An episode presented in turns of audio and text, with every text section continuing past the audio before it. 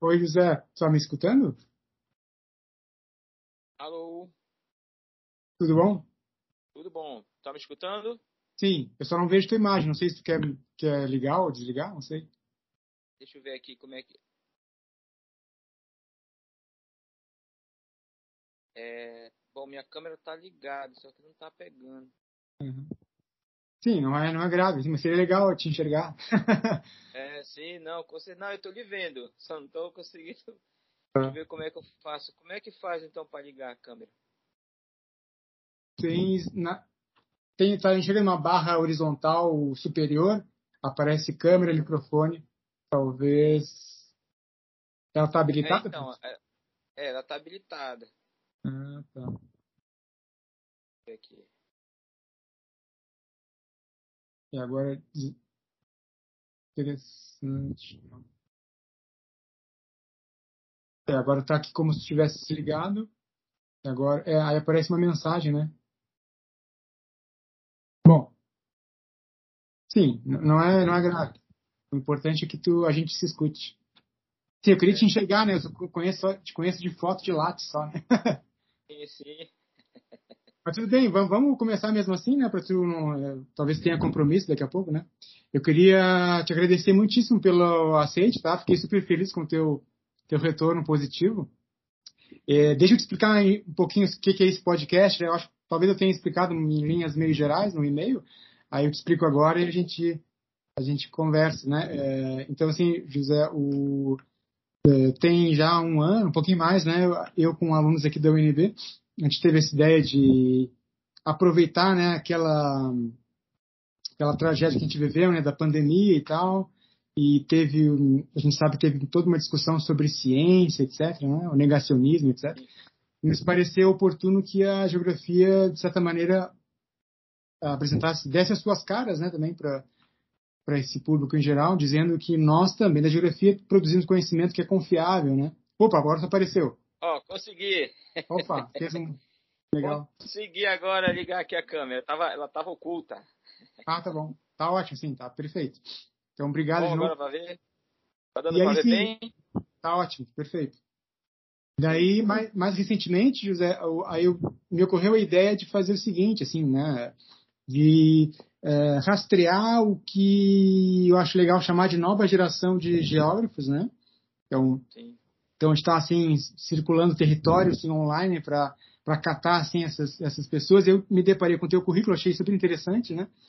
E então, assim, tu é o nome, o nosso nome do Pará para essa, o que a gente chama de nova geração de, de geógrafos, né? Então, assim, achei super encantadora a tua produção. E, assim, o que eu te proponho agora, assim, é, é, eu li algumas coisas que tu escreveu, né, esses dias aí. Li um pouco da tua tese, não li inteira, tá? Mas li uns, uns trechos. E também dois artigos teus. Então, eu queria, queria ler, assim, pro, pro ouvinte, né? Coisas que tu escreveu, né? Coisas que eu achei admiráveis e tal. E aí, se tu quiser comentar, depois ou então eu te farei algumas perguntas, pode ser? O que, que tu acha? Sim, sim, pode ser. É. Você tá é professor de qual área? Eu trabalho aqui na UNB mais com história do pensamento, geográfico, essa parte assim. Ah, mas você é geógrafo? Sim, sim. Ah, tá. Uhum. Você trabalha na faculdade de geografia lá? Exato, é. No departamento. Legal. Então, assim, te apresentando genericamente para o nosso ouvinte, né? Então, tenho o prazer aqui de de conversar com o professor José Edilson Cardoso Rodrigues, né, que está, pelo que eu vi, está aí atuando como professor na Federal do Pará, em Belém, desde 2009, né, José? Então, já há um bom tempo, né? Então, assim, tu, tu te formou em 2005 na USP, aí eu vi que tu foi, digamos, discípulo, né, no início do saudoso professor Luchiari, né? Sim, sim. Infelizmente morto há alguns anos, né? Ele veio a falecer. E, e de, veio a defender a sua tese em 2017, se eu não me engano, com a professora Margarete, que também é um nome de referência nacional na climatologia, né? Então, assim, tu, tu teve uma interação com os personagens bem interessantes da geografia brasileira, né, Zé? E, a, e uma coisa que eu achei interessante, assim, na, na tua produção, né? Então, mencionando aqui algumas expressões-chave que são bem evidentes na tua, porção intelectual, né? Então tu fala, tu trata de gestão de recursos naturais, risco ambiental, que é um tema super importante, né? Mais do que nunca na cenário contemporâneo da sociedade mundial, né? Então achei super interessante isso. E assim, posso te fazer uma pergunta bem é, clichê, tá? Para a gente começar esse papo. Antes de, eu, antes de eu ler assim esses trechos que eu vou brindar o nosso ouvinte daqui a pouquinho, tu, tu poderia fazer o seguinte, José, assim, traçar para gente uma numa linha temporal sintética, assim, a tua história com a geografia, tipo assim, o porquê em que momento tu te encontra, tu, tu ser geógrafo, estudar geografia, isso é uma coisa que vem no ensino médio, ou não é bem por aí? E também eu queria entender, nessa linha do tempo, assim, em que momentos o José vai se deparando com essas questões que depois vão aparecer na tua produção, né? Que, por exemplo, o risco ambiental. Como é que tu vai te acercando à geografia depois desses temas especialistas que aparecem na tua produção? Sim. Bom, é, uma coisa assim que me chamava muito a atenção né, antes de entrar na geografia era a questão cartográfica, né? Eu tinha muita é, assim, gostava muito dos mapas, né? Então, quando eu tinha aula do ensino médio, ensino fundamental e ensino médio, era uma coisa que me chamava bastante atenção, né? Era a parte cartográfica. É, em 2000, na verdade, em 99, eu entrei, né? Fiz a seleção é, vestibular, né? E aí eu entrei para a faculdade de geografia, né? É, mas na primeira, no primeiro momento, é, eu trabalhei um, um, período no Museu Guild, né? Então foi onde eu iniciei minha iniciação científica Nossa, no Museu Príncipe né? do Guild. Só que lá eu trabalhava com a parte de antropologia. Arqueologia também tu mexia? Arqueologia? É, antropologia, porque assim, no, no, museu não tinha ainda um pouco, não tinha essa, esse lado mais da geografia, né? Era mais uhum. antropologia, né? E aí eu me enveredei muito no, no, no, universo da pesca, porque eu sou de, de família, né? Meu pai era pescador, né? então eu vim de uma família de pescadores e tal. E aí eu queria entender um pouco essa, essa dinâmica, né? Da, da uhum. Do universo pesqueiro. E aí então eu enveredei um pouco para essa linha da antropologia é, da área da pesca. E aí dentro desse, desses estudos eu comecei a ver que era interessante trabalhar o mapa, né? Mapear, né? essa, esse universo. E só que o, o curso do qual eu participava né, na FPA não me dava muita, é, muitas condições né, para esse tipo de trabalho. É, em 2002 eu fiz uma seleção né, de transferência para a USP. Né? Então, na verdade, eu entrei na UFPA e concluí na USP né, é, em 2005. Então, em 2013 eu fui para a USP é, com essa necessidade de aprender, porque eu já vinha fazendo pesquisa e tal, e eu, eu via que lá tinha uma boa escola da cartografia, né? Então, é, uma referência que eu tinha muito na época como estudante era o Martinelli, né? Sim. Então, é, e aí eu descobri que ele era professor lá e tal, então eu comecei a criar essa relação, né, de, de, de buscar né, uma, uma qualificação melhor nessa área da cartografia. E aí então eu fui para a USP, em 2005 eu me formei e aí eu, e aí eu comecei a traçar o meu, meu currículo nessa parte cartográfica, né? Trabalhar com mapa, é, e aí eu, eu estagiei no laboratório lá, né, do, do, do Lazeri, que foi quando eu, falei com o professor né, é, Luchiari e ele me orientou no meu TCC. E aí eu fiz um trabalho, a, o meu TCC foi justamente falando sobre é, as mudanças né, é, no município aqui próximo, que nós temos aqui, Barcarena, em função das atividades é, industriais, né, de mineração que a gente tem. Né? Então, havia muita mudança. Então, com esse trabalho da pesca que eu, que eu vinha fazendo, eu descobri que esse município passava por muitas mudanças. Né?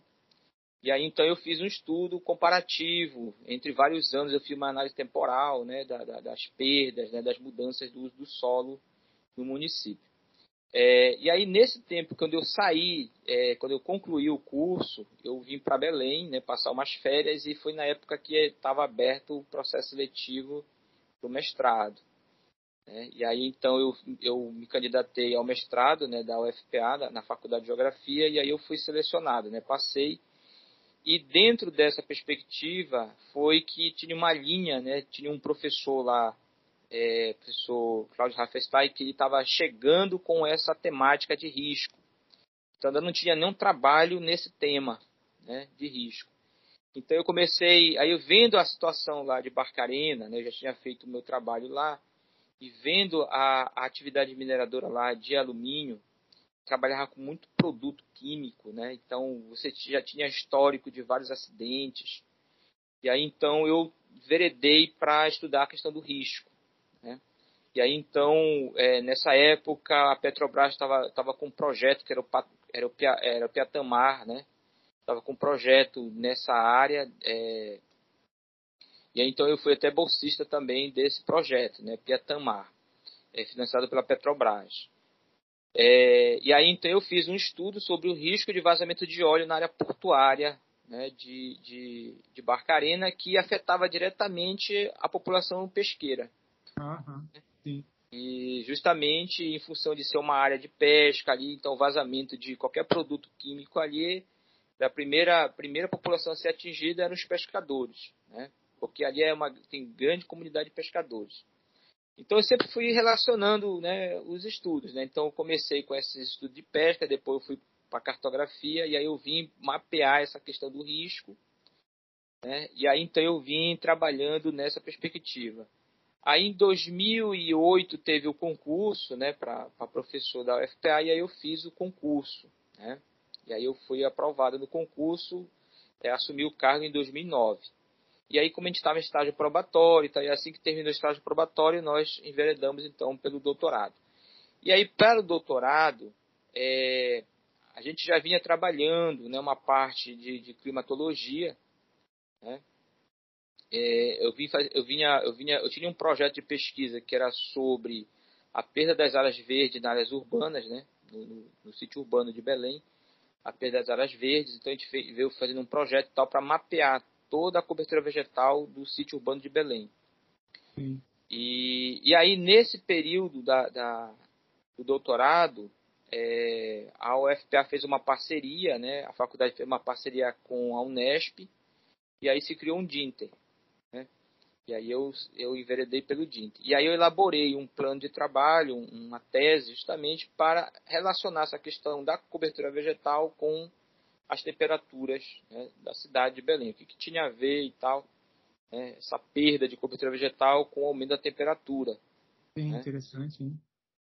E aí, então, sempre nessa perspectiva de mapeamento, né? de mapear, de cartografar, de representar. Né? E aí eu vim, e aí eu peguei, né, elaborei o projeto e fui selecionado com esse projeto. E aí, então, eu fiz a tese, né, que era justamente a relação da perda da vegetal né, urbana com o aumento de temperatura. E quem me, me orientava, quem tinha um perfil para me orientar era a professora Margarete, né? Uhum. Que eu escrevi com ela.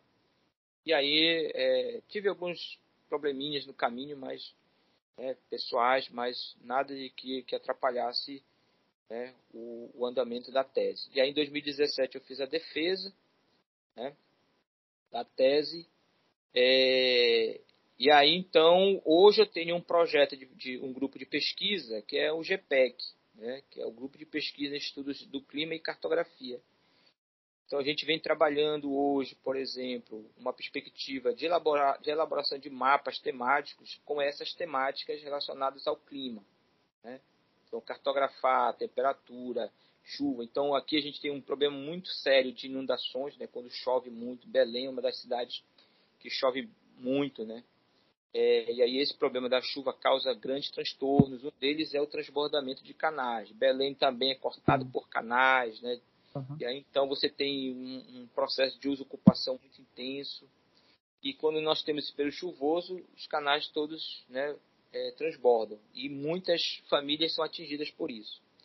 E aí então, aí, em função desse, desses trabalhos todos, né, hoje eu consegui, né, é, dentro de um projeto de pesquisa, é, trabalhar, por exemplo, essa questão cartográfica. Então, hoje, o meu, o meu, meu projeto que está em, em, é, em, execução atualmente é o Atlas Ambiental das, da, das Bacias Urbanas de Belém.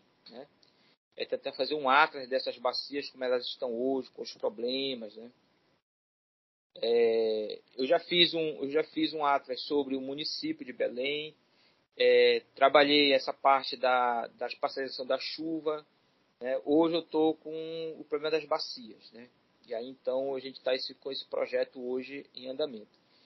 Então esse foi um, assim, a trajetória né, que me levou e cada vez mais que eu né, desenvolvo esses trabalhos eu vou conhecendo melhor a geografia, né, porque eu acho que foi uma, uma ciência que me deu né, uma outra visão, outro olhar de como é, ver o espaço, ver as relações sociais, econômicas, né, questões físicas, e que começou lá atrás, né, com a questão, como eu falei, né, se preocupando com uma questão né, de, de, é, de atividade pesqueira, e que hoje né, a gente está é, tá dentro dessa, desse universo mais geral, né, que é, envolve questão climática, cartográfica, né, física, ambiental.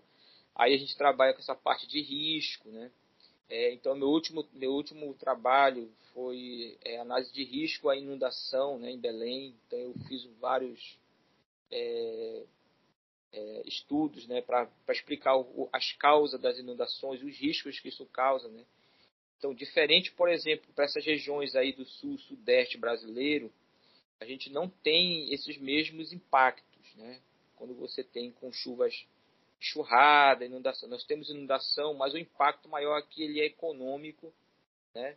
Que as pessoas perdem muita coisa e a questão da saúde, né? Também, Você adquire né? muitas doenças associadas ao contato com a água. Eu, que eu sempre falo que é um, um risco indireto, né? Então as pessoas não morrem em função da inundação, né? como a gente tem casos aí, né, por sul e sudeste, que as pessoas morrem afogadas, né, são arrastadas ah. né, com inundação. Aqui as pessoas elas podem ir a óbito por uma aquisição de uma doença associada né, à água contaminada, como leptospirose e outras coisas mais. Né? Então, que é um, como a gente chama, que é um risco indireto, ou seja, não é, ela não vai sofrer um, um óbito imediato, mas ela pode vir a sofrer né, em função da aquisição de algum problema de saúde. Entendi. Pô, o retrato que tu traçou foi perfeito, assim, deu para a gente entender direitinho. Interessante, hein, José, porque pode chamar de José? Não sei como é que o pessoal pode, te chama. Pode, tranquilo, pode ser sim. Tá. O, é... é uma coisa que eu tinha notado, sabe, no... me pareceu que tu, que tu, com o tempo, foi te servindo dessas várias frentes da geografia, né, para desenvolver essa pluralidade de, de aspectos. Aí é muito interessante a história. E, e assim, cá entre nós, o Belém né, é um prato cheio para explorar várias, várias frentes da ciência geográfica, né? Então, o, eu, eu tenho a, eu fiquei com a, com a para mim está muito claro assim que a tua produção ela é, pode ser chamada de socioambiental, né? Não é uma geografia física 100%, tipo estudar a hidrodinâmica do relevo kárstico, que é interessante, né? Tampouco é o outro lado assim, uma geografia humana demais que vai estudar o espaço da religiosidade, que também é interessante, mas falta aquela geografia genuína que me parece que gente como tu está fazendo, eu acho isso maravilhoso, que é uma geografia mais de interface, né? Parabéns. E... Vamos falar da, da, tua tese? Vamos. Tá? Vou, vou, fazer aqui a propaganda para os ouvintes baixarem, tá? A tese do, do José Edilson, que se chama uh, Análise das características socioambientais na cidade de Belém, Pará. Um estudo da vegetação e clima urbano, como eu falasse há pouco mesmo, né? É, vou ler, vou ler alguns trechinhos que eu achei bem bacanas, tá? Depois se quiser comentar, se tiver algum, quiser fazer algum complemento, né? Ou então eu te faço uma pergunta. Queria ler primeiro, um trechinho, dois trechos, tá? Legais do que eu acho que é o teu primeiro capítulo, que se chama Os Pressupostos Teóricos da Tese, né? Então, eu vou, te, eu vou ler e depois vou dizer por que, eu gostei dele, tá? Em primeiro lugar, tu fala assim, no início da tese, né, tu fala o seguinte: é, é muito claro que as cidades têm causado uma indesejável deterioração do clima local, onde a forma de ocupação e uso dos espaços urbanos pela sociedade substituem as formas naturais e superficiais em unidades artificiais, alterando os processos físicos e químicos da interface entre a litosfera e a atmosfera. Eu acho, eu, eu assim, acho muito legal a expressão, que ela é simples, né, mas ela fala muito que é para nós jovens, que é a interface, né? Então, tu, tu menciona isso em alguns momentos, acho bem interessante. É, então, aqui, aqui me parece que é um autor né, bem ciente da confluência das dinâmicas naturais e sociais, né? Um outro fala o seguinte, ainda no capítulo 1 aqui. Os diversos autores clássicos, aí tu cita, por exemplo, Schorle, né, que é um cara muito bom também, é, os diversos autores clássicos que escreveram sobre clima urbano faziam uma abordagem na época muito centrada em parâmetros meteorológicos e instrumentais. Os estudos abordavam cada elemento do clima da cidade em separado, uh, exatamente dentro dos valores médios. Entretanto, do Monteiro, né, o saudoso Monteiro, né, Carlos Augusto, considerava que esta visão quantitativa era muito limitada para acompanhar a dinâmica da vida humana e dos seres vivos em geral, né?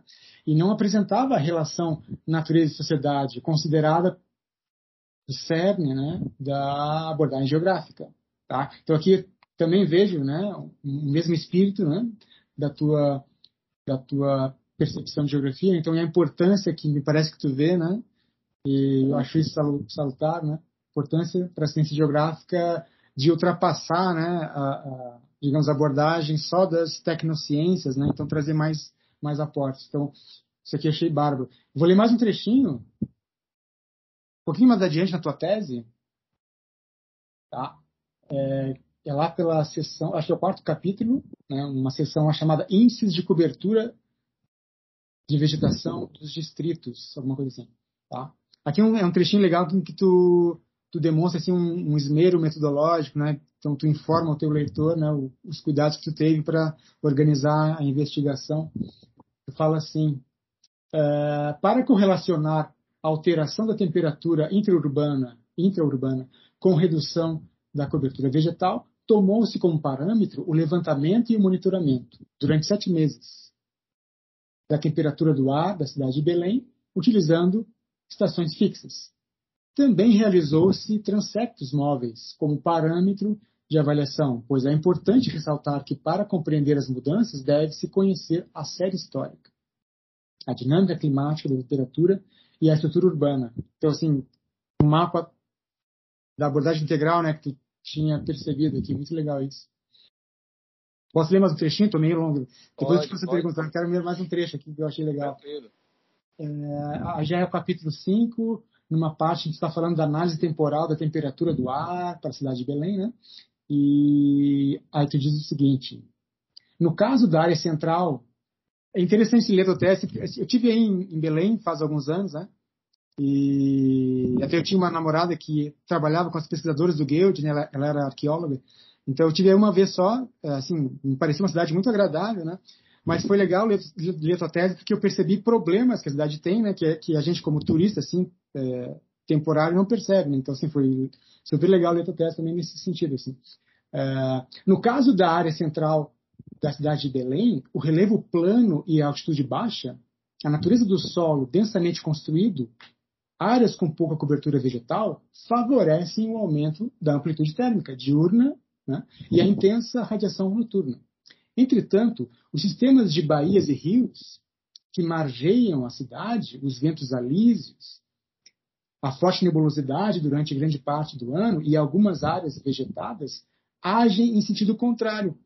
Porém, não é o suficiente para amenizar né, a temperatura do ar da cidade de Belém uma vez que nas últimas décadas vem registrando gradual elevação. Então, também é um. Me parece que tem um cuidado aqui teu, né? um cuidado com uma descrição precisa do caso que tu está trazendo aqui, que vai ser lido à luz de uma teoria ou várias teorias. Né? né? Então, tu vai sustentar tuas alegações a partir disso aqui. É... Pô, achei super. Como te falei, não li toda a tua tese, assim, mas o que eu li aqui eu achei muito interessante, Viruza. Tu quer fazer um comentário geral sobre, sobre isso que eu comentei aqui, ou eu te faço uma pergunta? Sim. Não, então, é, é, quando a gente, por exemplo, quando a gente vê, né, é, que você está falando aí, como é que você está vendo o trabalho, é, as pessoas acham que as coisas deviam estar tudo assim colocadas, né, bem facilzinhas, né, mas não, né. A gente tem um sério problema aqui. Um desses problemas é justamente o monitoramento, né, monitorar, ter essas informações né? Então, por exemplo, para mim poder ter esses dados meteorológicos, eu tive que é, colocar né, estações meteorológicas, definir alguns pontos para colocar estações meteorológicas para me estar tá acompanhando esses dados. Porque a gente tem, por exemplo, aqui o INEMET, mas o INEMET é, uma, é um ponto né, ah. que vai levantar dado que vai servir para Belém toda.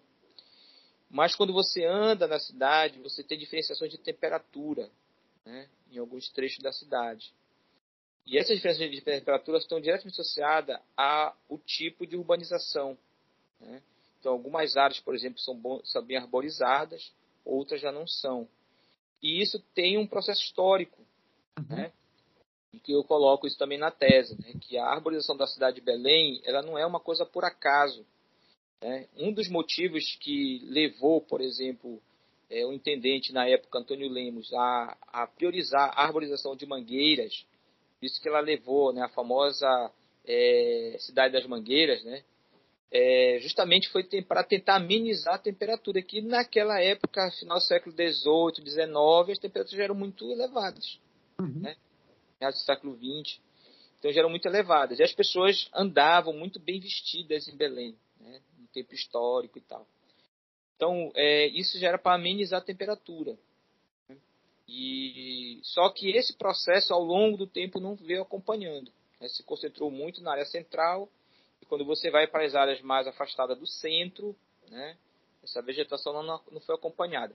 Que era isso que eu ficava, né, querendo saber. Eu disse, mas será que tem diferença, né? Uma, uma parte da cidade arborizada, outra não. E aí então eu fui buscar essas respostas. Né? E aí, para isso, eu precisei instalar instrumentos, né?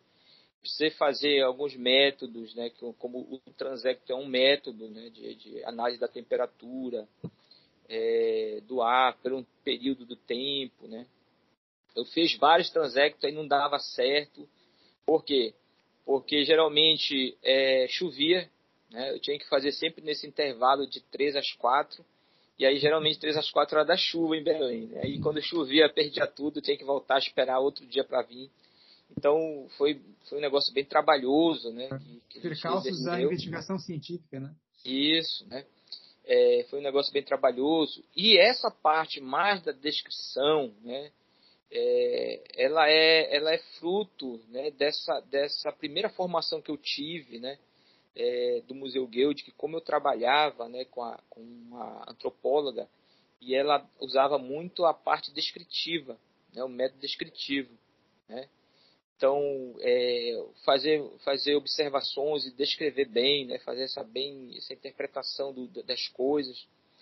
É, então, ela era muito, ela foi muito, ela influenciou muito na minha, na minha formação, né, essa parte da descrição, né, a parte descritiva é, e que eu trouxe né, um pouco dessa descrição para a minha formação, né, para a geografia. E que eu, assim, né, que é uma coisa também que eu primo muito, né. A gente só consegue ter né, um, uma resposta daquilo que a gente está investigando se a gente fizer uma boa observação e uma boa descrição. Né, que aí, a partir dessa descrição, você vai entender o porquê que tal coisa acontece, né, dessa forma, como você colocou ainda agora, né. É, e aí então a minha preocupação maior foi nessa perspectiva. Só que aí eu, eu, eu fechei uma área mais central de Belém porque eu levei em consideração um fator que era a população. Né? Então o impacto disso na população. Que essa área central de Belém é onde concentra a maior parte da população né, da cidade e é onde você tem maior circulação também de pessoas. Né? Porque onde você tem os centros comerciais, né, os, os shoppings e tal. Então você tem uma circulação muito grande de pessoas que vêm da, da, das, das, periferias, né, vêm de outros municípios, como Ananideu, Marituba, para esse centro, né, para trabalhar. E você tem a concentração de pessoas residindo nesse centro. Então isso foi uma, um, um, fator que eu me concentrei mais nessa área, que nós chamamos de primeira légua patrimonial, né, como foi definido é, esses primeiros bairros de Belém. E aí então eu concentrei nesse, nessa perspectiva justamente por causa dessa questão histórica da arborização, né, que foi pensada para amenizar essa questão da temperatura, né, e também pela questão onde você tem essa concentração de pessoas ali e que como é que isso afetaria, né, ou pode afetar é, as populações, né? Então, recentemente, né, não sei se você acompanhou um noticiário, uma notícia que saiu no, no é, nos jornais aí, que Belém daqui 1950, 2050 vai ser uma cidade mais quente do mundo. Né? Não sei se você já é, foi uma pesquisa entre é, feita pelo pelo uma ONG, né? É, junto com o New York Times. E aí saiu o, aliás, o The Guardian, desculpa, né? Saiu uma, uma, uma notícia que aqui tá todo mundo assim, né? É, é, todo mundo perguntando agora isso, né? Sim e que eu já vinha já venho falando isso desde lá do, do 2017, né, com essa tese já venho mostrando o problema, né? Então, a perspectiva é que já nesses estudos que foram feitos, né, que até 2050 Belém será uma da, a segunda cidade mais quente no mundo, né? E a gente tem assim já vem mostrando um registro né, histórico de que a temperatura vem aumentando significativamente. E que está associado a essa redução da, da, cobertura vegetal e o aumento da densidade urbana, né, que elas se chocam e que vão né, provocar, por exemplo, é, essa possível, né, que esses são modelos matemáticos e tal, né, climáticos que eles estão adotando e que pode possivelmente realmente é, responder essa questão que eles estão colocando. Né? E quando você olha esse processo de crescimento urbano, aí você vai ver que ele cresce sem planejamento. Né? E aí é, a cidade cresce, mas essa arborização não acompanha. A gente não tem, por exemplo, queda de temperatura aqui no inverno, é quente o ano inteiro. E aí, como eu coloquei, o que, que ameniza a temperatura para nós aqui? É a nebulosidade, que a gente tem uma nebulosidade aqui de dezembro em diante até março, abril, né, quando você tem uma grande nebulosidade, que é o período mais chuvoso, que dá uma amenizada na temperatura. E nos dias de sol, você tem quem tenta amenizar é a vegetação e o vento. Só que o vento, né, a, a, a brisa que nós recebemos é de nordeste e, e a construção urbana vertical está justamente é, sobre o tabuleiro, né, parte uhum. mais alta do, do sítio urbano de Belém, e que esse tabuleiro está numa ordem de nordeste é, sudoeste. E aí então se constrói uma barreira de concreto nordeste sudoeste que impede o vento. E aí você tem um, né, um desvio do vento e, e, a cidade ela vai se tornando, vai criando né, aquela chamada ilha de calor, né, a bolha e, e, e mudando as temperaturas mais internas. Então esse é esse sistema. Então quando a gente relaciona verticalização com relevo, né, você vai ver que existe uma relação direta. Claro porque a verticalização ela não vai ocupar né, qualquer terreno, ela vai pe pegar os terrenos mais secos, né, mais altos de Belém. Só que a orientação desse relevo que é o problema, não é o problema da, do, do né, é a orientação, porque como ele está no sentido nordeste-sudoeste, então a verticalização vai criando uma barreira para o vento. Então a gente tem um problema da dificuldade da ventilação, da diminuição da cobertura vegetal, e nesse período mais de insolação que é agora, né, de julho, agosto até novembro, a gente tem maior insolação e aí aumento da temperatura significativa do ar. Isso tudo, né, por isso que a gente entende como um grande sistema, né? O sistema urbano ele não é um sistema fechado, é um sistema aberto. Você tem entrada, né, o input, o output de energia que é, impacta é, todos nós de alguma forma. E na nossa saúde é os problemas, né, dor de cabeça, é, estresse, né? Então você tem é, esses graves problemas de saúde que vai afetando população em relação às temperaturas. Como eu falei agora há pouco, no problema das inundações nós temos as doenças associadas à água, né? vinculação hídrica, e no período menos chuvoso, os problemas de saúde vinculados às temperaturas elevadas. Sim, entendi. Grande, é uma grande questão aí para ser discutida ficou bem claro. O, eh, eu vou passar para um, artigo aqui que eu queria comentar, para a gente aproveitar o tempo, tá? E já. Assim, eu escolhi dois artigos, não sei se são os que tu prefere, às vezes, às vezes nem, nem são os que tu acha mais, mais legais, mas assim, eu achei muito bons, tá? Um artigo de 2019 que se chama, talvez seja um dos que tu comentou um pouco, não tenho certeza, se chama Análise Temporal da Perda da Cobertura Vegetal dos bairros da área central da cidade de Belém, do Pará. Tá? Tu escreve em parceria com uma autora aqui, né, a Luz. Saiu no periódico Geo Amazônia. Então, se o ouvinte quiser baixar, tá? É de 2019, Geo Amazônia, volume 7, número 14. E aí vou ler dois trechinhos, pelo menos, pode ser? Um deles é o seguinte. Um, assim, tu menciona um, um, autor que tu utiliza, o Jin, acho que é chinês, Jin, 89, ele propôs em seus estudos realizados em Hong Kong uma configuração das manchas de cobertura vegetal por meio de fotografias aéreas, utilizando critérios geométricos criando assim a classificação que ele chamou de Tree Canopy Cover, que significa cobertura da copa das árvores, classificando em três tipos: isolado, linear e conectado, os quais estão, cada um, subdivididos em três variantes, formando nove categorias de configuração da cobertura vegetal. Eu achei que, que eu quis ler esse trechinho que eu achei bem bacana, né? Que assim aqui é um, é um, né, é um trecho, né? Que que demonstra assim, que os pesquisadores né, estão, é, vamos dizer assim, replicando técnicas que vocês notaram como bem-sucedidas, né? E o valor que elas têm para representar, né, de forma abstrata, é, essas informações, né? E quanto isso é importante ciência, né? Eu não sei qual é percebo que tu tens disso, José, né? Assim, alguns alunos, né? Nossa, têm uma certa resistência com a leitura abstrata das coisas, né? Como assim, tem uma certa aversão à linguagem matemática, por exemplo, que eu achei importante ler esse trechinho que eu achei muito bom. Depois vocês falam um pouquinho mais adiante. É, o mapeamento da cobertura vegetal em áreas urbanas foi baseado nos trabalhos clássicos de Jim, né, esse Jim, esse aqui, que nos permite identificar três tipos de formas: isolado, linear e conectado. Aí tu menciona um trabalho do Nucci, do Cavaleiro, que é o professor Felisberto, né? Tu foi aluno dele na USP? Não, não cheguei a conhecer ele. Só o, o Nucci. Tá, que é uma figura muito... Ele já falecido, eu acho. Ah, sim, é verdade. É. Eu fui aluno dele na Unesp em 2002, eu acho que logo em seguida ele morreu. Tinha um cara trabalhava com planejamento ambiental, né, era uma, um cara maravilhoso.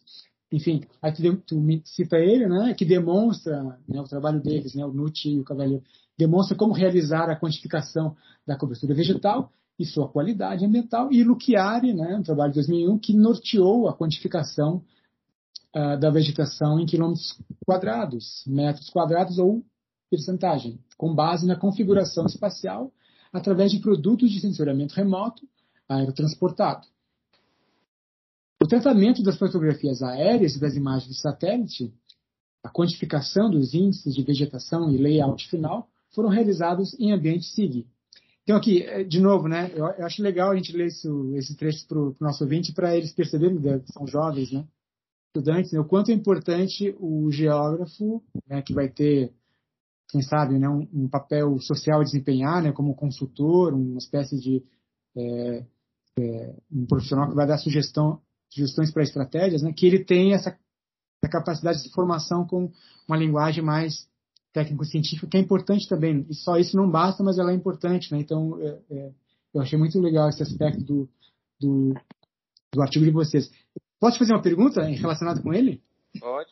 Tá, tipo, eu queria o seguinte, eu queria, é mais uma curiosidade, tá? Assim, queria saber, assim, das tuas experiências, né? O, é, o quanto esse domínio da, do aspecto mais instrumental, geotecnológico, quanto isso sempre para ti foi, sempre teve facilidade com isso? Tinha uma simpatia por essa, por essa parte mais do, dos equipamentos e da, do instrumental? isso te favoreceu em alguma medida. E, e, outra coisa, o quanto tu, digamos, foi levado pela, pelas mãos dos professores ou o quanto tem também de autonomia, tu foi desbravando sozinho, descobrindo literatura, autores, como é que foi? É, é sobre essa parte instrumental, isso é muito importante, né, para a geografia, né. É, eu venho de uma escola, como eu sempre falo, né, eu venho de uma escola, de uma escola mais aplicada, né, da geografia uhum. né, onde a gente precisa estar tá, é, levantando dados, né, trabalho de campo, laboratório. Então eu não consigo, né, eu não sou muito aquele, aquele perfil de professor muito de gabinete, né, de estar tá só escrevendo, né, é, mas eu gosto de estar em laboratório, eu gosto de estar no campo, né, eu gosto de estar fazendo o levantamento dos dados. Né. É um geógrafo de é, verdade, né? É, que eu acho que essa escola, né, eu, eu, eu adquiri muito dentro da, da USP. Né? Uhum. A USP ela, ela possibilitava muito a gente ter mais essa autonomia, essa independência. Ela dava as condições para a gente, né? Você que traçava o seu caminho. Então lá eu foi foi aonde eu comecei mais assim é, me lidar com o laboratório, com trabalhar com o laboratório eu trabalhei então é, em alguns laboratórios lá. É, e aquilo então eu vi assim a importância né, de se ter esses trabalhos de laboratório. Né? É, e aí, grande parte desses trabalhos realmente eu vim desenvolvendo mais de forma autônoma. Tive, tive é, realmente tive influência de alguns professores, como por exemplo o professor Luciari, era um que me influenciava bastante nessa parte de laboratório. Né? Trabalhei um bom tempo com ele lá. É, mas outras outras partes né, da geografia eu trabalhei mais assim autonomamente, né? justamente porque é, a gente vê a necessidade de se fazer um trabalho mais aplicado. Então, por exemplo, é, esse trabalho de, de, de, de, mapeamento da arborização de Belém, nós temos um mapa, nós fizemos, inclusive, nós, não sei se você chegou a, a acessar, nós fizemos um atlas da, das áreas verdes de Belém. Né? Nós fizemos um atlas de áreas verdes. Aonde nós fizemos Belém hoje é constituída, por exemplo, por uma área continental e insular, né? as ilhas e a área continental. As ilhas já são muito arborizadas, então quando a pessoa pega assim, né, a gente vê alguns trabalhos, eu não concordava muito, o cara dizia, ah, Belém tem 80% de cobertura vegetal. Eu ficava meio estranho assim, né, que a gente andava pela cidade, a gente não via isso, né? Pera lá, tem alguma coisa errada aí. Mas por quê? Porque ele pegava e calculava as ilhas. E as ilhas são todas bem florestadas. Né? Eu disse, não, tem alguma coisa errada aí. E aí nós começamos a fazer um trabalho para realmente saber de fato né, quanto é que é de cobertura vegetal na área continental. E aí foi que a gente viu que a surpresa que nós tivemos. Né? É, e aí então nós fizemos esse atlas, né, explica todo esse processo, e aí a gente fez só da área continental, tirando as ilhas, porque as ilhas iam dar com certeza um índice muito elevado. É, e aí então nós fizemos. Então, primeira, o primeiro trabalho que nós fizemos foi utilizando imagem de, de Landsat, 30 metros, então pegava, pegava um negócio assim meio estranho, né? Mas a gente queria melhorar isso, e aí foi que a gente conseguiu acessar imagens de alta resolução. Né? E aí, com essas imagens de alta resolução, nós conseguimos fazer um trabalho detalhado sobre cobertura vegetal em Belém e saber e quantificar quanto de fato tinha de cobertura vegetal em Belém na área continental como um todo. E depois nós dividimos isso por distritos e por bairros. Né? Então a gente chegou à, à escala do bairro é, e mostrar quais são os bairros que são críticos com falta de vegetação ou cobertura vegetal. Né? E aí, se tu for olhar, muitos desses bairros estão diretamente relacionados com falta de espaços, como praça, parques, é, que quando você olha o centro, é onde você tem arborização, né? praças, parques, né, estão no centro de Belém. Quando você vai para bairro mais afastado do centro, eles, eles são estritamente residencial. Você não tem um parque, você não tem uma praça, nada. Né? Então isso dificulta você é, criar espaços verdes. Então é, essa foi essa autonomia que nós que nós fomos buscar justamente para a gente mudar um pouco o olhar né, do problema que agora, por exemplo, quando a gente dá um, um, um olhar para o bairro, a gente sabe qual é o problema que o bairro apresenta né, em relação essa cobertura vegetal. Existia também uma outra área aqui, que são as áreas institucionais. Então, a gente, para a gente classificar isso tudo, né, a gente precisou utilizar algumas, né, alguns estudos, como o da Piveta, né, Piveta que, que é, definiu essas classificações, né, e aí dentro das classes maiores que ela definia, né? Cobertura vegetal, é, verticalização, né? ou então edificações, na verdade, né? É, drenagem, uso do sol, é, solos expostos. Então, a gente pegou isso e fomos esmiuçando, dando outras, outras classes. Né? A gente foi cada vez mais melhorando o, o é, a perspectiva do estudo. Né? A gente foi dando outras classes. E aí Belém, por exemplo, você tem um chamado um cinturão verde, que era que foi justamente as áreas institucionais. Então hoje você tem um cinturão verde em Belém em função das instituições, que é o FPA, que é a UFRA, né, que é a Universidade é, Rural da Amazônia, o Museu Guild, a Embrapa. Então são instituições federais que dentro da sua área né, de, de atuação de ter, territorial, você tem uma grande área florestada, que a ocupação não conseguiu né, tirar. É, e mais as instituições militares, né, aeronáutica, marinha, exército, todas têm, e aí se formou um grande cinturão verde, né, que barrou um pouco a, a ocupação. passando esse cinturão verde, aí você tem a segunda expansão que a gente chama que é a segunda légua, que é para onde hoje você está tendo né, é a expansão da cidade e que está levando o que já aconteceu no centro é o que está acontecendo para essa segunda parte. Né? Então, é, esses estudos aí a gente começou a desenvolver a partir desse, desses trabalhos, né, como a gente chama, trabalhos clássicos, né, a gente começou a desenvolver e começamos a melhorar né, essas análises e justamente dar oportunidade para alunos fazerem estudos né, é, voltados para essa, essa temática, para eles entenderem também esse contexto né, é, que Belém vem apresentando. E aí, então, hoje, né, a gente já tem uma metodologia mais consolidada desses estudos, né, é, de cobertura vegetal, das bacias urbanas, né, da questão climática. A gente já vem desenvolvendo uma metodologia e vem aplicando isso com os alunos nos seus TCCs, né, para que eles possam vir dar continuidade nesses trabalhos. Que é isso que, por exemplo, né, é, como eu sempre falo né, para eles, para os alunos, a gente precisa saber aplicar instrumentos. Né? E uma outra ferramenta é o geoprocessamento. Que hoje tudo, por exemplo, hoje você tem uma facilidade muito grande de elaborar um mapa utilizando um, um programa SIG.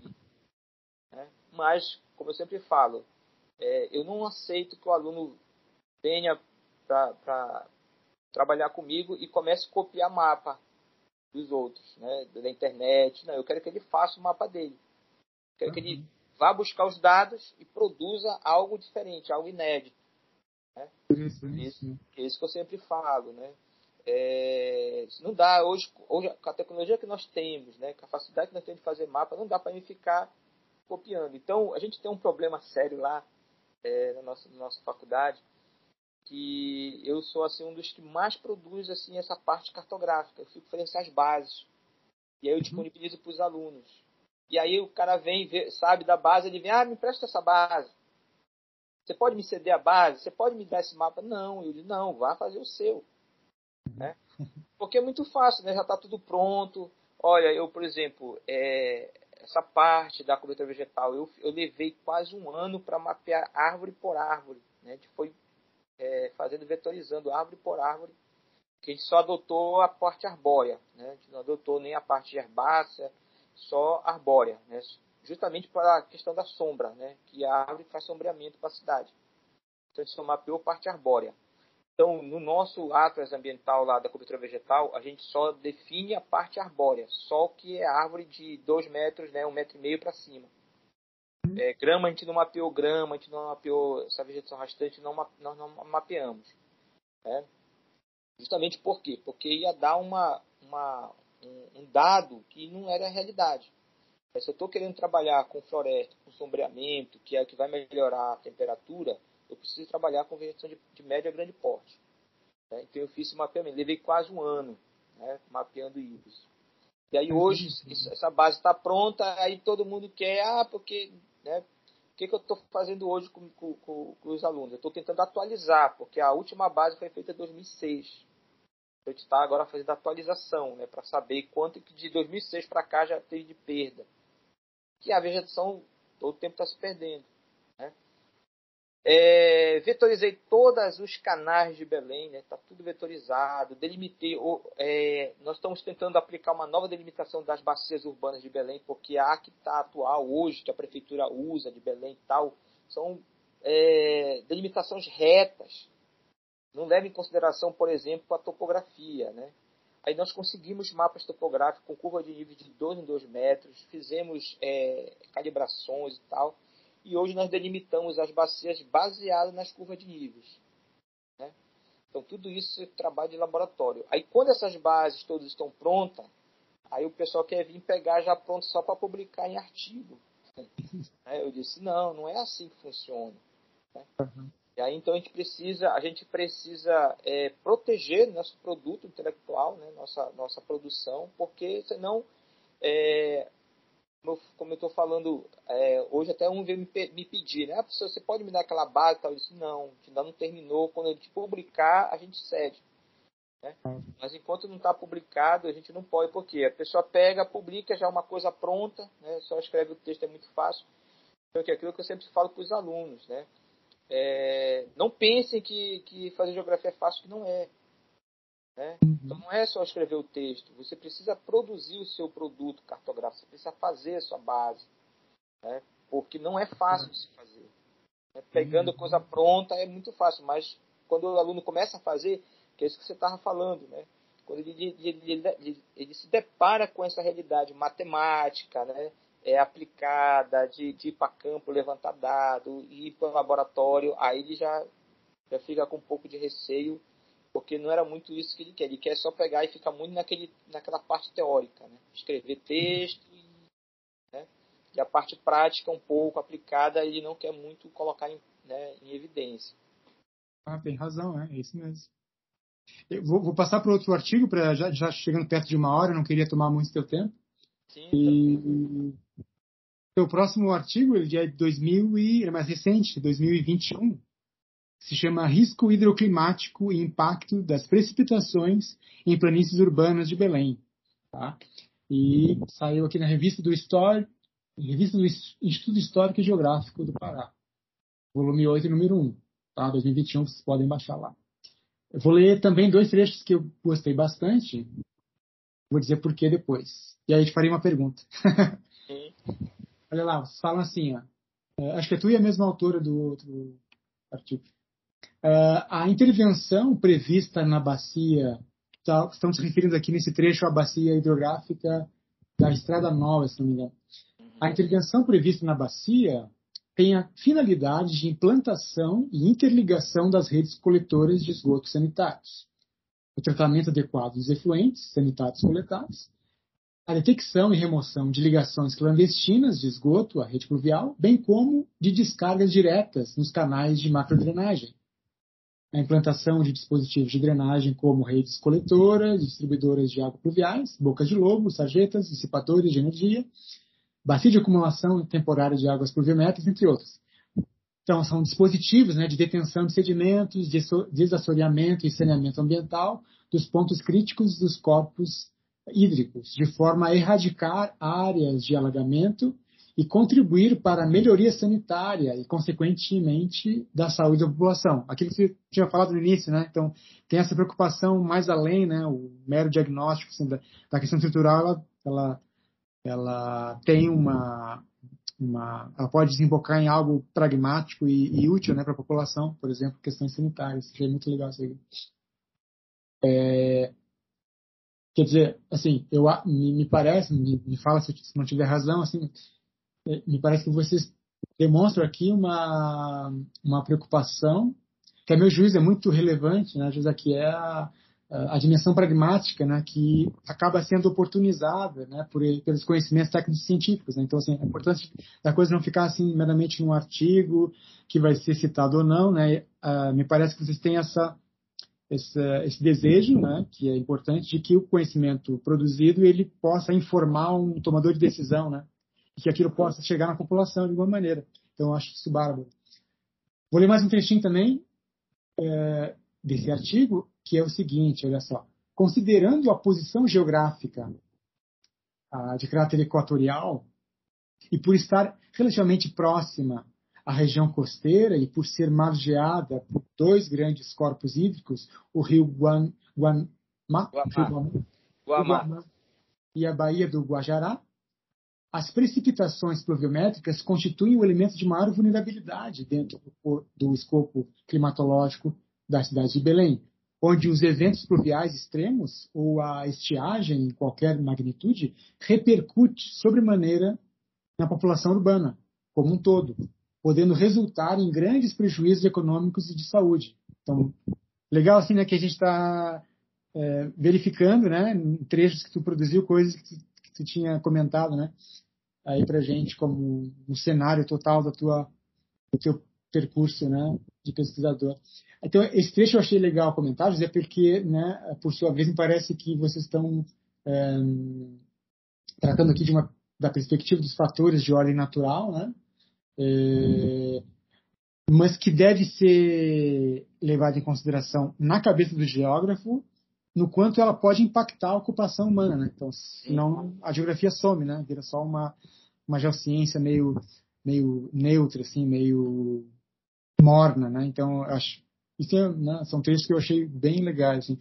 E eu queria te fazer a, é, uma pergunta, aproveitando aqui o contexto desse, desses dois trechinhos, né, do artigo de 2021 de vocês, e é assim, é, eu queria saber o quanto tu é otimista ou pessimista, José, com respeito a, aos nossos geógrafos em formação, né, os nossos alunos ou até quem está sendo agora, assim, né, da, da graduação, né, e, e o mercado de trabalho. Eu queria saber o que, que, tu acha, qual é a tua impressão sobre é, até que ponto assim esses geógrafos da atualidade, sim, vamos falar de Brasil, né? Não, dá, não sei se a gente poderia generalizar para a América Latina, não sei. Mas no Brasil, tu acha que esses geógrafos têm de fato credenciais para contribuir para para esses diagnósticos de problemas socioambientais, a ponto, por exemplo, desse cara, né, desse geógrafo, dessa geógrafa, é, darem sugestões de remediação ou é, prevenção desses problemas? Tu, tu tem esse, esse otimismo? Sim, tenho. Né? É, eu sei que hoje, por exemplo, eu acho que a gente é uma, uma profissão, né? a gente é um profissional é, de extrema importância e relevância hoje para o atual contexto né? dos problemas que nós conhecemos hoje. Né? Então eu sou um cara muito entusiasta né? nessa questão de, de fazer com que o geógrafo ele tenha que começar a ser protagonista, né? que ele tenha o seu papel, a sua participação é, nos debates. Né? É, eu, como eu falei, eu vim de uma escola que eu não sou muito daquela de ficar muito na teoria. Né? Então a gente sabe que dentro da geografia tem uma, uma ala mais teórica, né? que pensa, né? que, que é, mostra né? a, a questão mais teórica mas eu sou daquela de uma ala que não só teórica, mas também é necessário que a gente é, entenda que a gente de alguma forma a gente pode estar tá, é, contribuindo e participando nos, nos debates. O que está faltando para nós é justamente a gente exigir nossos espaços né, é, de participação nessas, nessas, nesses setores. Como eu sempre falo, né, é, eu conheço né, muitos geógrafos, por exemplo, é, o sul e sudeste, é, os caras estão engajados em diversos setores. Né? Já para o norte, para cá, para a Amazônia, a gente já não tem muito engajamento, porque parece que não, não se percebeu ainda a importância do, do geógrafo. Né? Uhum. Então se fala muito da Amazônia e tal, mas só que a gente não tem muito ainda engajamento para. É, não sei, teve uma vez teve um debate aí que é, a USP estava querendo desenvolver um, um, projeto na Amazônia como se não tivesse ninguém estudando aqui na Amazônia. Ah, eu ouvi falar, esse foi um debate interessante, né? É, que ficou... Uma espécie de colonialismo uspiano, né? Isso, né? Aí ficou uma, uma, uma discussão nas redes, né? Sim, e aí sim. então, né, como se a gente também não fizesse. O que está faltando, é, que eu vejo que é isso que eu né, sempre incentivo os alunos, né, é, é, eles justamente buscar esses espaços. Então, eu vou te dar um exemplo dessa minha, dessa minha é, visão. Né, é, até 2014, o nosso curso ele era um curso único, né? Então, bacharelado e licenciatura. O aluno se formava em bacharelado e licenciatura ao mesmo tempo.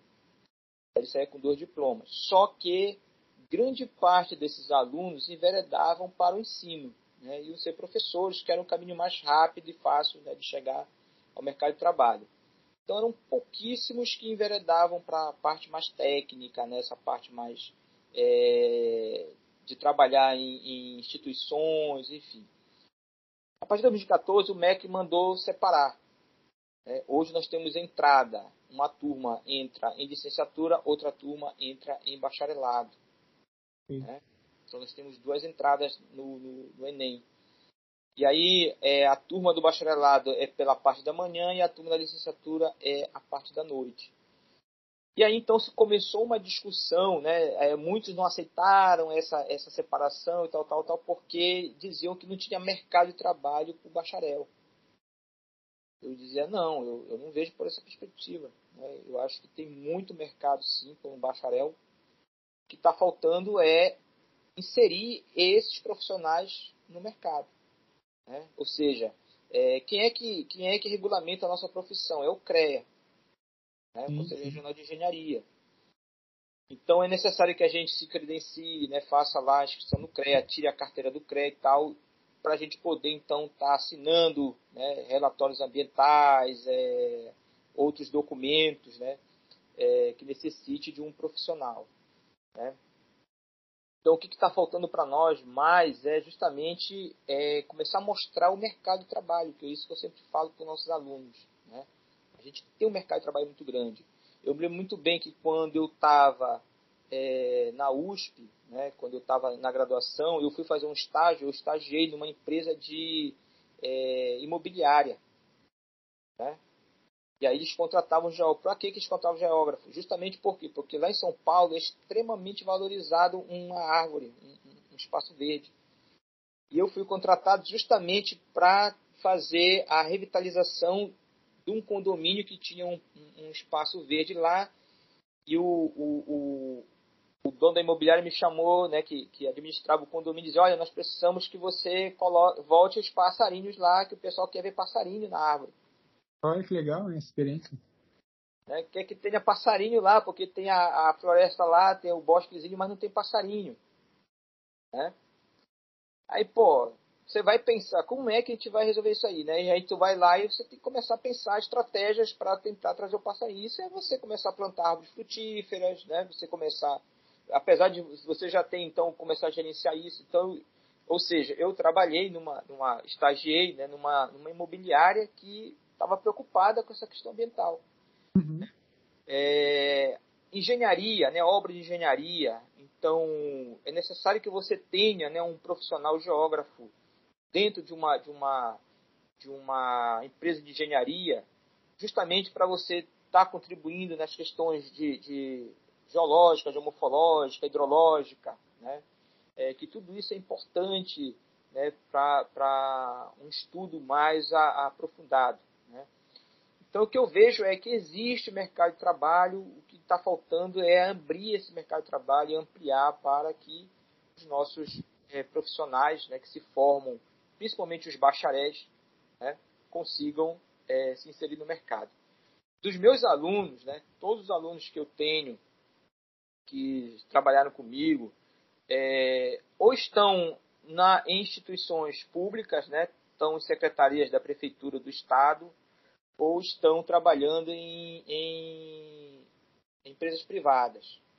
Olha que legal, hein? Mas sempre dentro dessa perspectiva ambiental. Né? Ah. E aí, então, é, quando eu vejo né, é, é, essas, esses exemplos, assim, recentemente, uma aluna minha, professor, eu estou trabalhando no ITERPA, né, que é o ITERPA, Instituto de Terras do Pará. Ah. Né? Que é onde que faz a parte de, de delimitação de terras e tal. E hoje o cadastro rural multifinalitário é uma ferramenta hoje que está né, é, atuando e não tem profissional para dar conta. Né? É, um outro aluno meu já abriu uma empresa de, de, de, é, de prestação de serviços ambientais. Né? Então eles vão construindo seus caminhos utilizando o conhecimento geográfico que eles obtiveram na academia. Né? Que é justamente para prestar serviços, por exemplo, para a empresa. Então, ele presta serviço, esse meu ex-aluno, ele presta serviço para a empresa, ele presta serviço para cooperativas, né? É, justamente para fazer esses estudos ambientais. Né? Então, então, você tem né, um, um, um, é, um caminho né, a, a traçar, a trilhar, é, em função de que a sua profissão lhe dá respaldo para isso. O que, tá, o que eu vejo hoje, né, o que ainda vejo que, que precisa, né, é, para o pessoal do Sul e Sudeste, eu não vejo tanto porque eu, eu vejo que eles são muito mais engajados. Né? Mas para nós, para o Norte, eu não sei muito o Nordeste, né? Eu não, não, não, trabalhei muito, assim, não conheço um pouco a realidade do Nordeste. Mas o Sul e Sudeste que eu trabalhei bastante para lá, né? É, eu vejo, eu tenho alguns amigos lá que, que hoje estão engajados.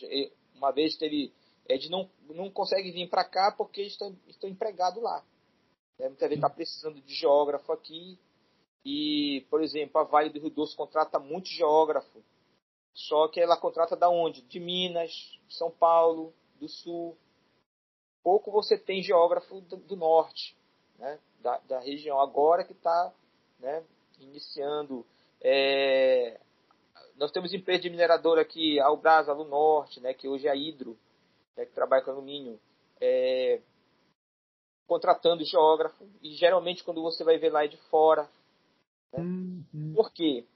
Porque se criou aqui, né, eu não sou, eu não sei se eu tenho, não sei se eu sou, às vezes o pessoal acha que eu, que eu sou muito, muito é, pessimista, né, é, sou do capital, né, o pessoal porque, na verdade, nós temos aqui uma visão muito assim. É, crítica, né? Criticar essas empresas, né? Ah, porque elas poluem, porque ah, elas degradam, tá. porque elas. Né?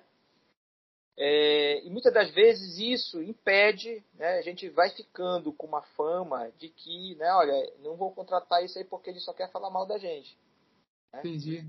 E é isso que eu, é isso que eu falo para os alunos. Não, né, teu papel, tu, se tu está vendo lá que eles estão causando o teu papel é justamente isso, vai tentar ajudar e melhorar. Exatamente. Né? Tentar ajudar Interessante isso. Sabe que eu ia, te, eu ia te fazer, eu estava com uma pulguinha atrás da orelha e ia te perguntar assim, mas vem cá, José, tu tem algum tipo de resistência no, no departamento, assim, para para propor essa, que os alunos, né, se sintam estimulados a, a serem profissionais interventores, né? E de fato me parece que tem alguns departamentos, né, é, um pouco essa leitura, assim, de que tu estaria, digamos, é, promovendo uma geografia do capital, etc. É. Isso, na verdade, é uma visão muito caricatural, né, daquilo que a gente pode ser na sociedade, né? Justamente. Então, quando eu estimulo, é isso que eu, que eu, que eu, que eu falo, né? A minha, a minha preocupação é tentar colocar o meu aluno, que seria ele no mercado de trabalho, né? Porque é isso que eu falo. Eu vim de uma realidade, né? Eu, eu, eu conheço a minha realidade, né? o que eu passei, né? Para estar tá estudando, para estar tá, e hoje onde eu estou, porque é muito fácil hoje o aluno olhar a gente e começar a dizer, ah, o professor tem um carrão, o professor mora bem, mas não sabe de onde a gente veio. Né? A gente veio de uma, de uma situação muito difícil. E é isso que eu não quero, né? Que meu aluno, eu quero que meu aluno também saia da situação difícil e vá e melhore a vida. Né? Mas ao mesmo tempo, contribuindo ou melhorando alguma coisa para a sociedade. Sim. Né? É, então, é, uma vez eu encontrei um outro aluno meu, né, que eu fiquei, nossa, a gente fica assim, quando tu vê essas coisas, assim, é isso que te, te dá, né, te deixa é, com, com a tua, a tua missão realizada, né. É, ele morava numa, numa, área de baixada, que nós temos muita situação aqui de baixada, né, como eu falei, enche, vai para o fundo da casa e tal. Ele morava muito isso. Né? Ele entrou, quando ele entrou na, na, na faculdade, ele, quando dava essa chuva que a casa dele ia pro fundo, ele chegava chorando na, na, na sala, ah, professor, nossa casa foi pro fundo, tal, tal. Calma.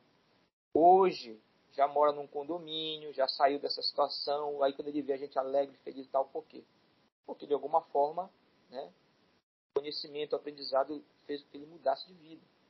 Com certeza. Né? Então, por exemplo, uma vez eu me lembro que a gente foi para um campo, é, lá na, na, em Parauapebas, em Parauapebas nós temos a, a, a Vale, né, tirando lá o ferro. E aí nós chegamos lá e chegou, chegou um geógrafo de Minas e um, e um geólogo para falar. Os alunos chegaram e começaram a criticar. Ah, porque vocês degradam, ah, porque vocês tiram pessoas, ah, porque os caras deram meia volta e foram embora. Não falaram nada. Né? E aí eu chamei os alunos e disse, Tá vendo como é que é a coisa? Vocês tiveram a oportunidade aqui de estar com o geógrafo, para vocês conhecerem né, o que é a empresa, o que é a mineração, o que é essa região aqui, para depois, se vocês.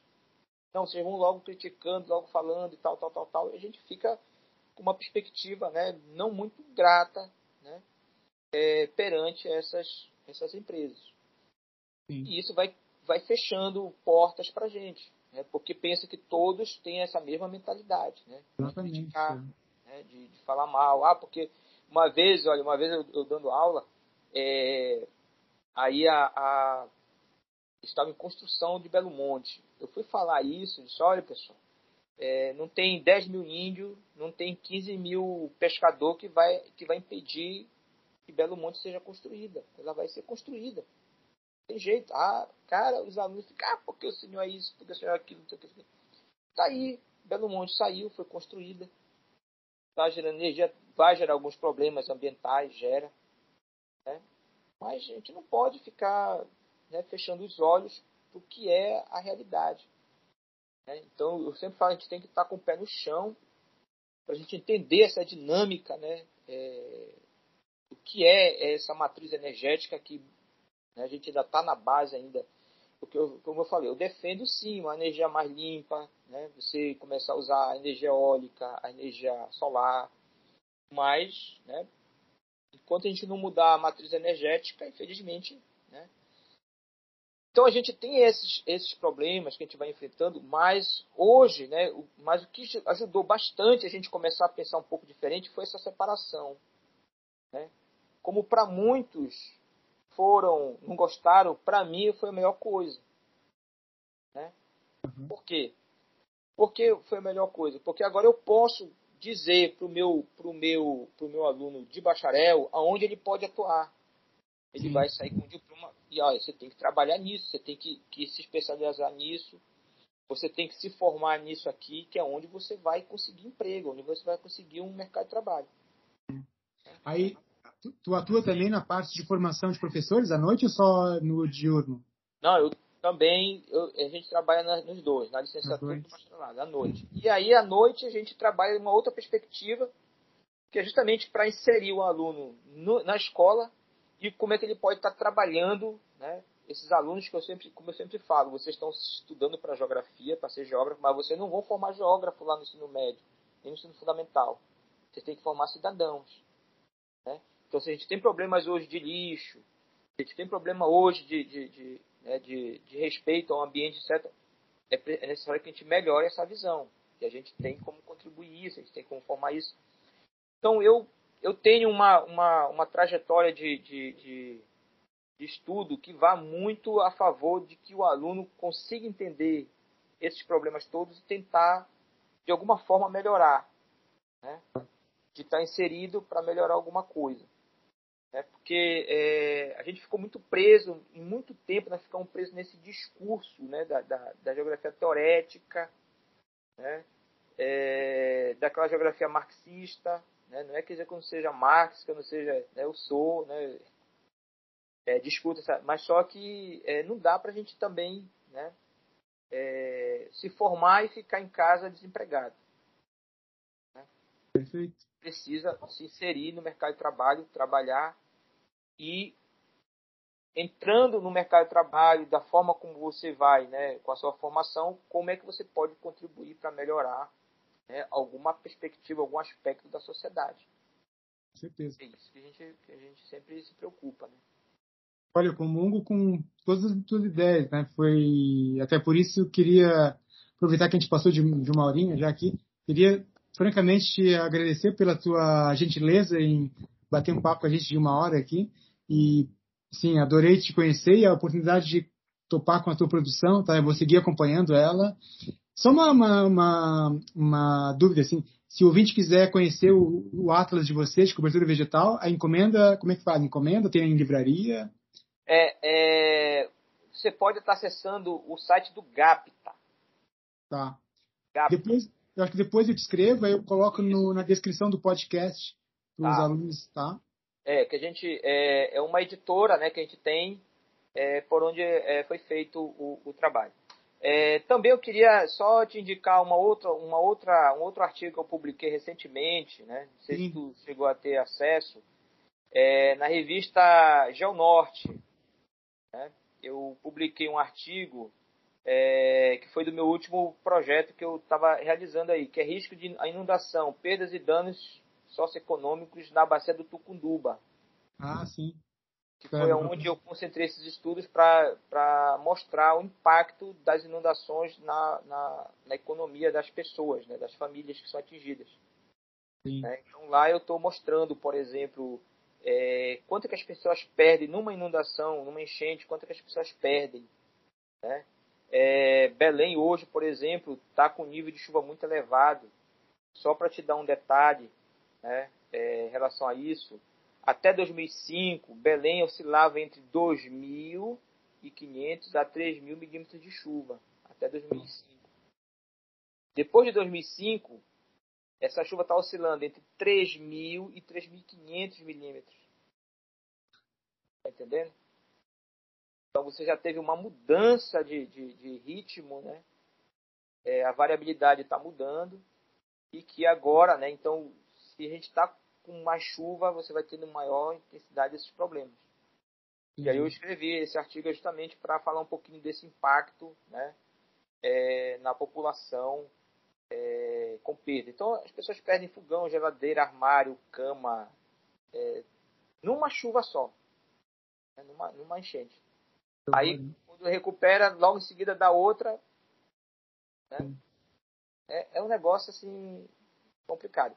E aí, como, como, como eu estou te falando, o que é que a gente está tentando mostrar com isso aí? Né? Uma, uma, uma, uma, alternativa que a gente. São duas alternativas que a gente está colocando com esses estudos da área verde e das bacias. Uma alternativa é tentar estabelecer o IPTU verde né, para Belém. É, por quê? Porque assim, para as pessoas valorizarem mais né, as áreas verdes, que assim talvez a gente consiga preservar mais. E é, na questão das inundações, tentar fazer com que haja isenção de, de IPTU para as famílias que são atingidas. Em São Paulo já tem um, já tem, né, já, é, já é aplicado em São Paulo. Então, se o cara provar que ele teve perdas com inundação e tal, ele é isento de IPTU, que é justamente uma forma de resiliência para ele tentar recuperar né, as perdas que ele teve.